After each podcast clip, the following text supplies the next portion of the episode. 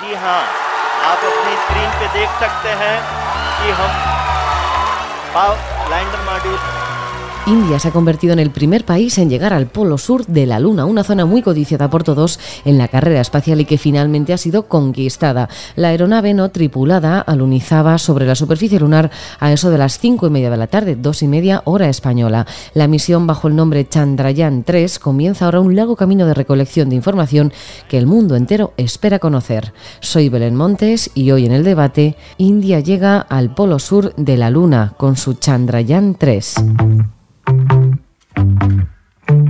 Hoy en el debate, el podcast diario del debate.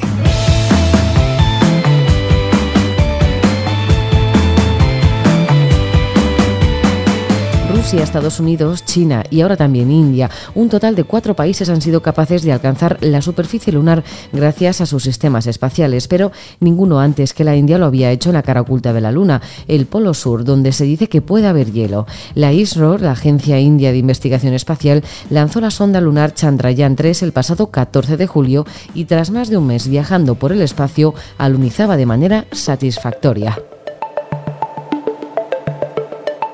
Thank you very much for the affection that has been displayed today now.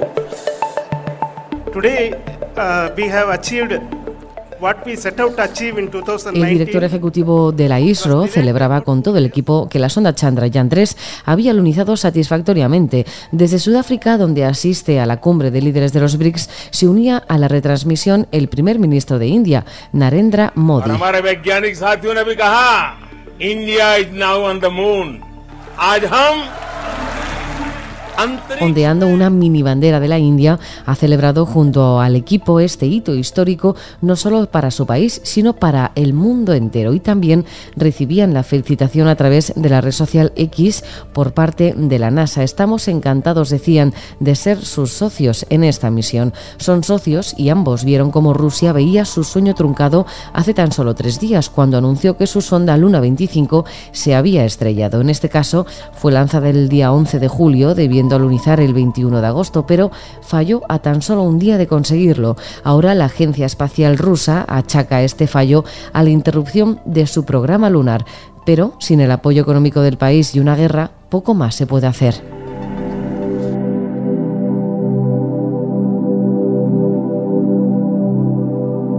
Los que sí que han apostado por formar parte en serio de la carrera espacial han sido los indios, que siendo el país más poblado del mundo y con una de las economías más pujantes actualmente, han conseguido un hito histórico, hito a través de una nave con una vida útil de 14 días. Diana Ávila es ingeniera aeroespacial y dueña de Itaer Ingeniería. Diana, ¿qué tal? ¿Cómo estás?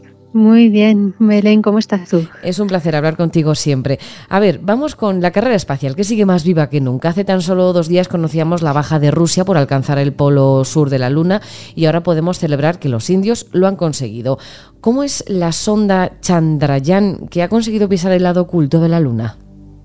Pues es una sonda muy trabajada, es muy, muy trabajada. Es eh, muy interesante porque después de varios años de, retraso y de problemas con eh, la misión anterior, con la Chandrayaan eh, dos, al final em, han conseguido hacer muy buenos estudios para poder lanzar el, cohete y llevar la carga, la carga a la Luna. Yo he estado mirando todo lo que ha dicho la agencia, la agencia india del espacio, que es muy interesante, han sido bastante generosos con la información y bueno, han hecho un, estupendo estudio para poder orbitar, buscar la ruta que a lo mejor no es la más directa, pero es la más apropiada para, para llevar la carga de pago, el, rover y, el lanzador, y han sido muy, muy pacientes y muy exquisitos.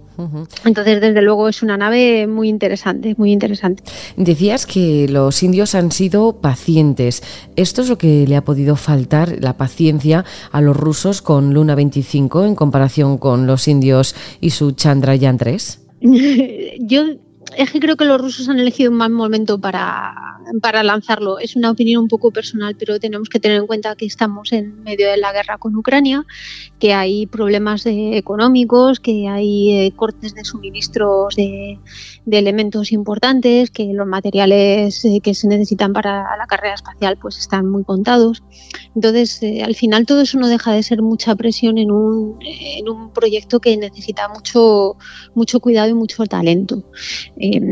Bueno, todos sabemos, por ejemplo, que los indios son unos excelentes matemáticos, han apostado muchísimo por su carrera espacial, porque allí además viene eh, una parte eh, privada, de industria privada que quieren desarrollar.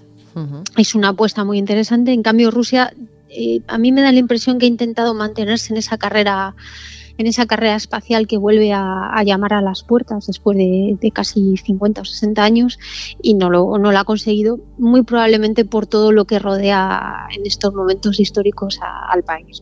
Yo creo que ha sido más, que, más eso que sus posibilidades técnicas, porque los rusos siempre han sido muy, muy buenos ingenieros. La vida útil de la sonda Chandrayaan 3 es de 14 días. A ver, Diana, solo 14, eso es poquísimo. Después del viaje que se han pegado más de un mes, ahora, ¿qué es lo que van a hacer durante estas dos semanas por allí? Pues van a hacer un montón de cosas. Tienen un montón de... Han ido con todo el, armamento posible, ¿no? Eh, tienen, em, tienen sondas para, para ver el plasma de la superficie, para ver los cambios de densidad de atmosféricos, para hacer experimentos termofísicos. Em, están mirando que hay agua, están intentando ver em, eh, bueno, saben que hay agua, pero están, viendo dónde está, están viendo eh, la sismicidad, las ondas, si hay, si hay movimiento de tierra, si hay, eh, si puede haber terremotos o no. están intentando ver también el espesor de, el espesor de la corteza lunar, de su composición. Mm, llevan espectroscopios de láser vamos, en 14 días le va a dar poco tiempo, pero bueno, eh, realmente em, es muy interesante porque 14 días es un día lunar, estarán viendo precisamente todo lo que, lo que se puede hacer en, estos ciclos en los cuales se eh, le da el sol y cuáles son los cambios que se, que se producen con mayor o menor frecuencia solar.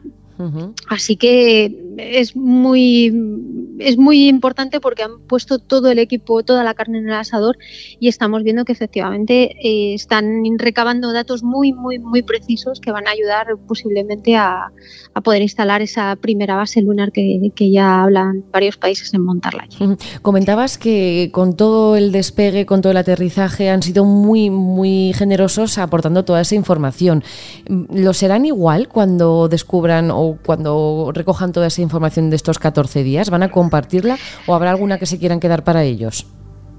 Pues eh, lo más interesante que me ha llamado a mí de esta misión es que han, mm, han estado un poco en colaboración con la NASA. Entonces es evidente que cuando lleguen a la Luna no, no lo van a publicar así todo lo que saquen, pero yo creo que sí que va a haber una, una partición de, los datos, van a compartir los datos con la NASA, bastantes, porque la NASA también está dando el soporte a esta misión y eso va a ayudar a que las siguientes misiones sean bastante más precisas. Evidentemente, eh, la información no es gratis. Eh, lo que consigan ellos, lo que consigan ellos, pues se va a devolver en otras, en otro tipo de conocimiento, en otro tipo de participación, en otros proyectos. Eh, pero, pero es importante que las, los países que están en esta carrera intenten que no sea una una carrera a codazo, sino realmente una, una, carrera compartida porque poner un, eh, poner un satélite, un rover en la Luna, eh, con una colonia en la Luna o explotar los, lo que son los minerales que hay ahora mismo en la Luna eh, no es no es algo que un, país solo pueda hacer. Y después de estos 14 días, ¿qué pasa con esa nave, con ese rover que han llegado hasta allí? Se, quedan, se quedará. Se, quedan inútiles. Estamos llenando el espacio de basura terrestre que enviamos, ¿eh? no, no, digo más. Pero ¿qué pasa? Entonces, ¿eso se puede utilizar si alguien va más adelante allí o se va a estropear tanto como para quedar inutilizado? Es una pregunta estupendísima, porque al final todo esto depende de la evolución de la tecnología. Entonces, ahora mismo se va a quedar allí, no se puede recuperar. Cuando los módulos, los módulos lunares tienen un empuje pequeñito en comparación al lanzador, al, cohete que les lleva a su órbita, entonces solo sirve para llevarlo de la órbita lunar a, la, a, la, a Tierra, digamos, en este caso a Luna, a Selene. Y ese motorcito es muy pequeño, tiene muy poquito empuje, en comparación a los cohetes y, entonces una vez que llega ahí se están agotados. ¿Qué habría que hacer si alguna vez llega una misión tripulada a la superficie de la Luna de verdad? Pues lo más probable es que si hay tecnología para ello, pues que se puedan desmontar o que se pueda mandar de vuelta a casa y si no, pues nada, se quedarán allí de, monumento. Esperemos que no hagan como algunos aviones que se quedan en rotondas, ¿no? No, no, esperemos que no. Pues Diana Ávila, ingeniera aeroespacial y dueña de Itaer Ingeniería, como siempre, muchísimas gracias. Como siempre, muchísimas gracias a vosotros y que paséis muy buen eh, verano.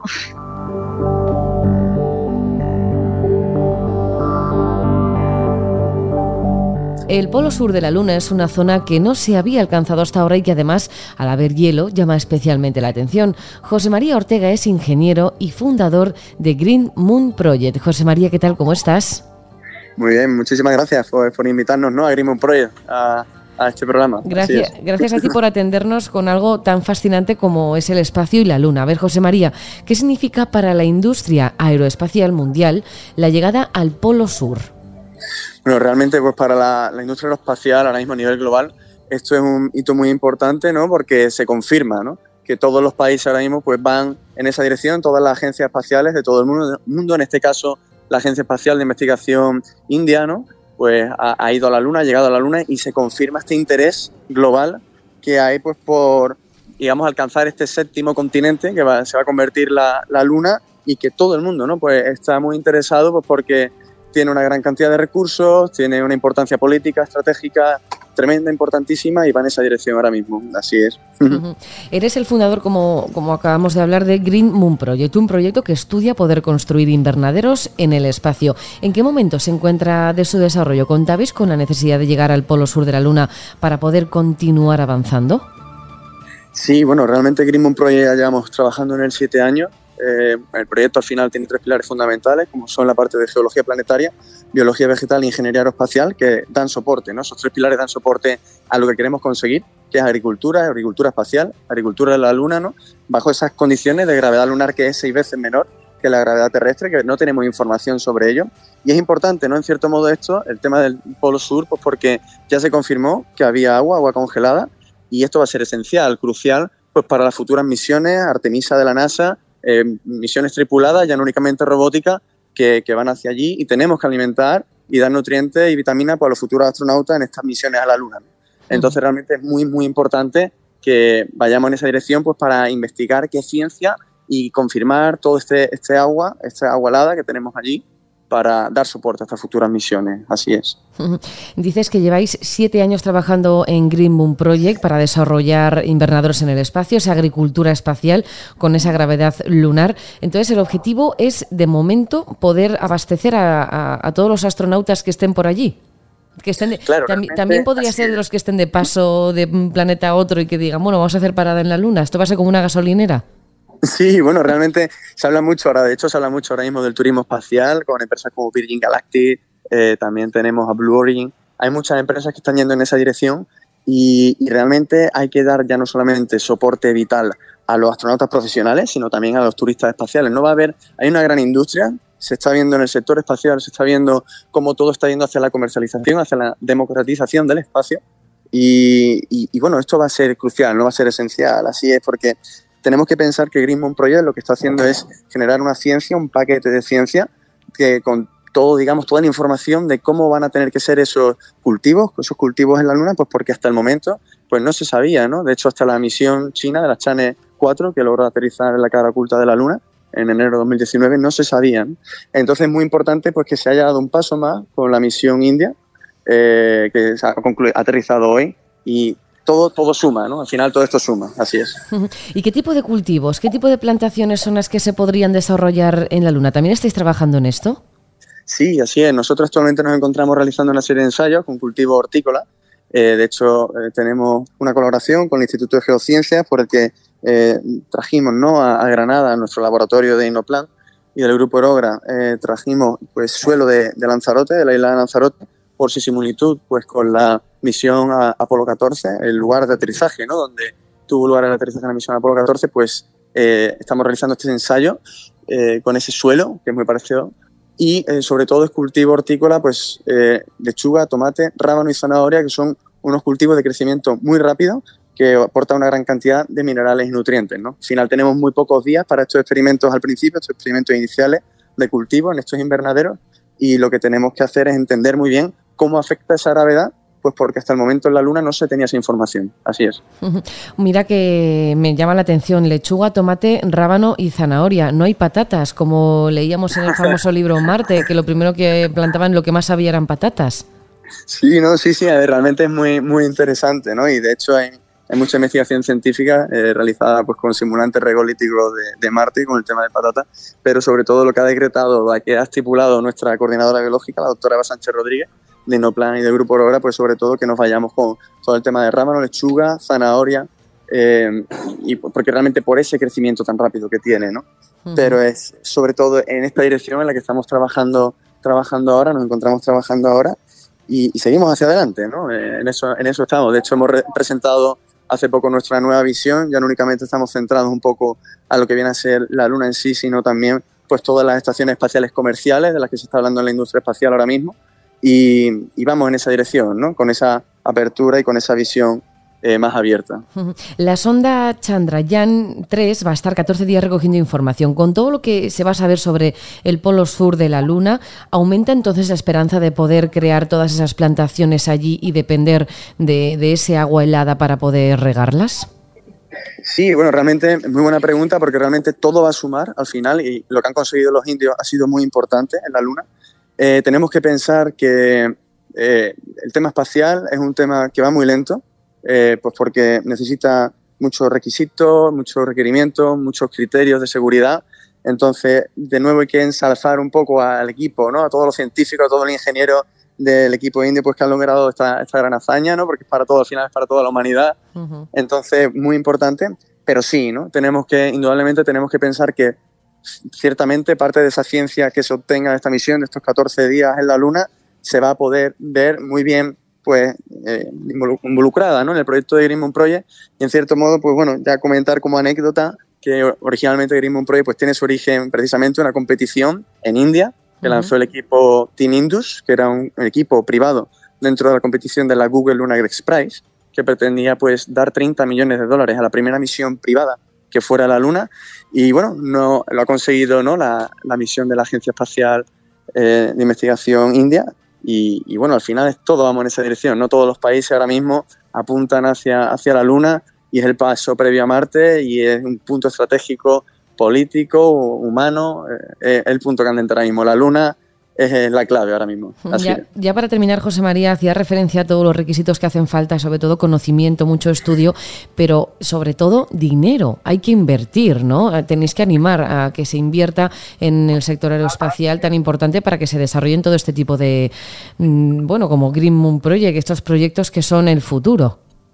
Sí, bueno, ciertamente así es, ¿no? La ciencia, la educación, al final nos encontramos en la ingeniería, son áreas realmente de mucho, de mucho trabajo duro, de mucho trabajo arduo, de muchos científicos, de muchos ingenieros y, realmente sin ciencia obviamente no hay futuro, ¿no? Entonces tenemos que tener esto muy claro y que al final estamos viendo pues como Estados Unidos, Rusia casi lo consiguió de nuevo, pero ya estuvo en su momento, China ya lo logró, ahora India, eh, tenemos que estar ahí, ¿no? Porque al final quienes innovan, quienes lideran, quienes crean ese conocimiento son los que aportan ese valor añadido y son los que consiguen ¿no? ese factor diferenciador que nos hace pues, que avancemos, ¿no?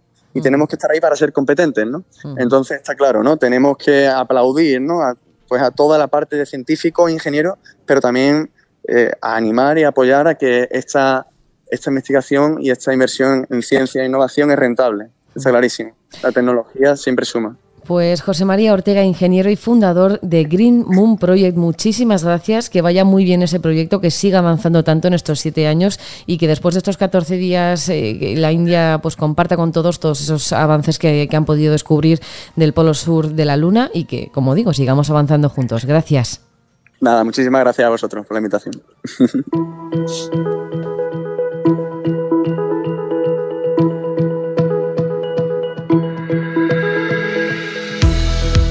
Se ha convertido en el primer país del mundo en alcanzar el polo sur de la Luna y el cuarto en alunizar en el satélite terrestre. Ahora toca esperar ver todo lo que la sonda Chandrayaan 3 consigue estudiar en los 14 días de vida útil que tiene y que permita abrir la puerta a nuevos horizontes en el espacio.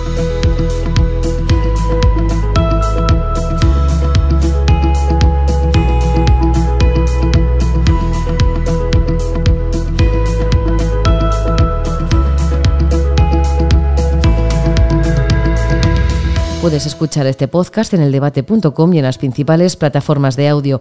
Recibe un saludo de quien te habla, Belén Montes. Gracias por estar al otro lado. Adiós.